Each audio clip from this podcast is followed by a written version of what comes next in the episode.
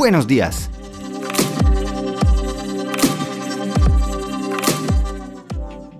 La trampa de Micos India.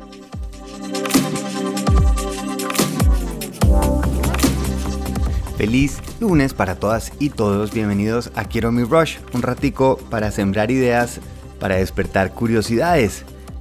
Cuando yo era chiquito me acuerdo viendo una vez un documental de, de unos micos, de esos de National Geographic, pero les estoy hablando cuando yo tenía de pronto 6 años o algo así. Y me impresionó muchísimo y todavía me acuerdo porque se llamaba La Trampa de Micos India. Y es un sistema bobísimo que incluso les dejo acá el link porque lo, hay un video en YouTube de 1912, una película de 1912 mostrando cómo lo hacían ya en esa época.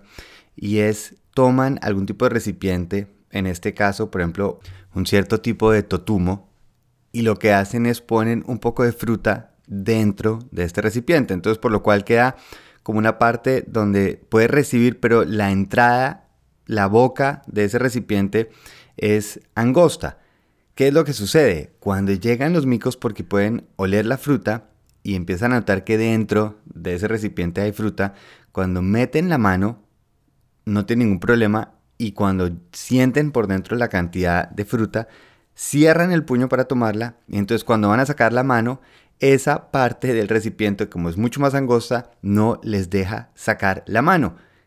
Y es tan absolutamente ridículo porque es que uno ve la grabación de cómo estos micos están desesperados porque ve cómo se les está acercando a las personas para capturarlos y no son capaces de soltar siguen aferrados, aferrados y gritan y gritan y se mueven como locos y lo único que tienen que hacer es soltar esa fruta, soltar ese dulce que hay ahí y podrían liberarse. Y esto es lo que se llama la trampa de micos india. Y por eso me impresiona que es una memoria que puede tener hace 40 años o algo y todavía la tengo tan marcada. Y ahora me pongo a pensar y creo que a veces somos esos miquitos. Les quiero explicar por qué. A veces estamos tan enfocados en ese premio, ese dulcecito al que por fin logramos coger, que a veces nos aferramos tan fuerte a ese premiecito que terminamos es perdiendo esa libertad.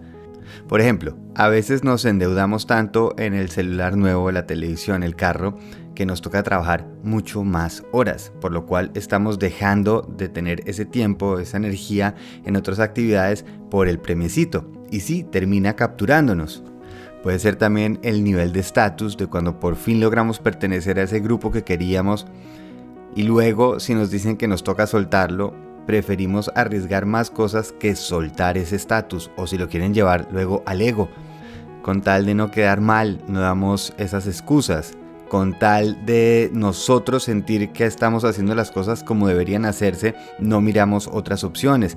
Y terminamos es encerrados, capturados por ese dulce que tenemos en la mano, el por lo que nos costó y lo que lo que queremos, estamos dispuestos a arriesgar cosas mucho más importantes.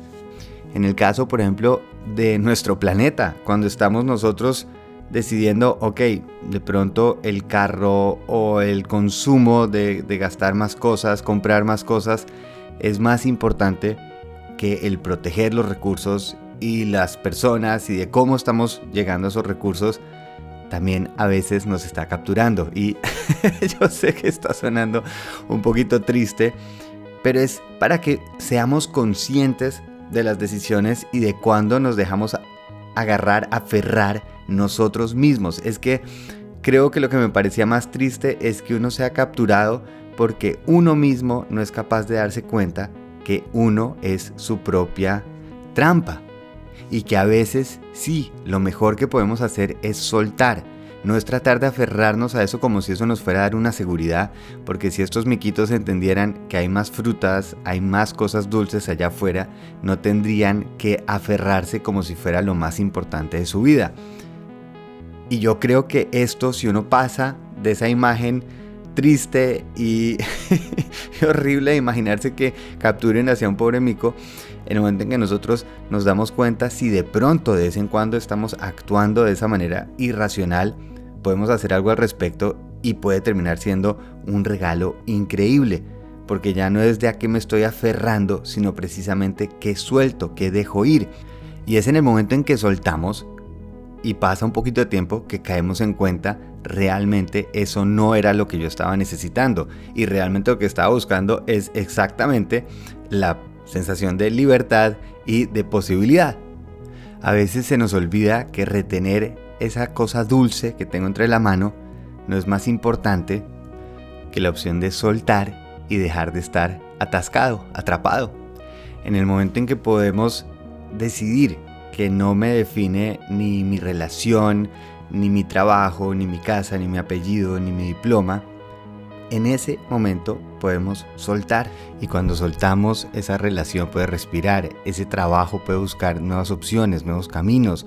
Dejo de verme únicamente como un ingeniero, un biólogo, un abogado, empiezo a verme como una persona con opciones, con ideas. Cuando dejo de ser un apellido, empiezo a conocer más personas, ampliar ese universo en el que estoy viviendo, surgiendo, creando. Dejo de estar atrapado tratando de retener, de controlar y caigo en cuenta que no era la fruta la que me estaba reteniendo, sino mi falta de conciencia de abrir la mano y dejarla ir. Mejor dicho, revisemos si a veces estamos miqueando por ahí. Espero que tengan una semana muy rica, esta semana de novenas, de fiestas, reuniones, que gocemos, que demos mucho amor, aprovechemos ese tiempo juntos. Muy feliz viaje.